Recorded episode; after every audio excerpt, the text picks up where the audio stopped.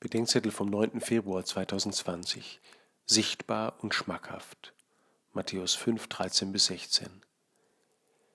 Die Bergpredigt beginnt nicht mit dem, was die Jünger tun sollen, sondern mit dem, was sie sind. Salz der Erde und Licht der Welt. Uns sollte der Hochmut eigentlich vergangen sein, zu dem diese Sätze verleiten können, aber der Hochmut hat sich nur verlagert. Wir wollen noch immer unter den Mächtigen mitspielen.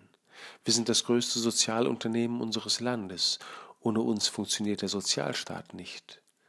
Wollen wir politisch relevant bleiben, müssen wir vor allem funktionieren.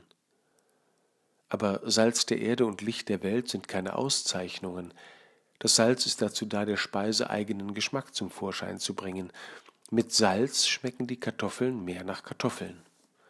Das Salz hilft uns, an dem Geschmack zu finden, dem es beigegeben wird ähnlich das Licht. Das All ist dunkel, obwohl die Sonne scheint, denn das Licht der Sonne bleibt unsichtbar, bis es auf das fällt, was es sichtbar machen soll. Es dient der Sichtbarkeit dessen, worauf es fällt. Als im Winter 2010, 2011 das Streusalz knapp wurde, fingen die Leute an, Speisesalz auf die Einfahrten zu streuen. Ich fand das prophetisch.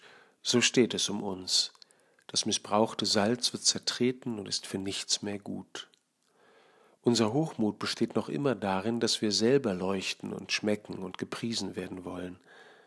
Aber erst wenn wir wieder dazu da sind, dass Menschen einander und die Welt im Licht Gottes erkennen und an seinem Reich Geschmack finden, erst dann werden sie unsere Werke sehen und den Vater im Himmel preisen.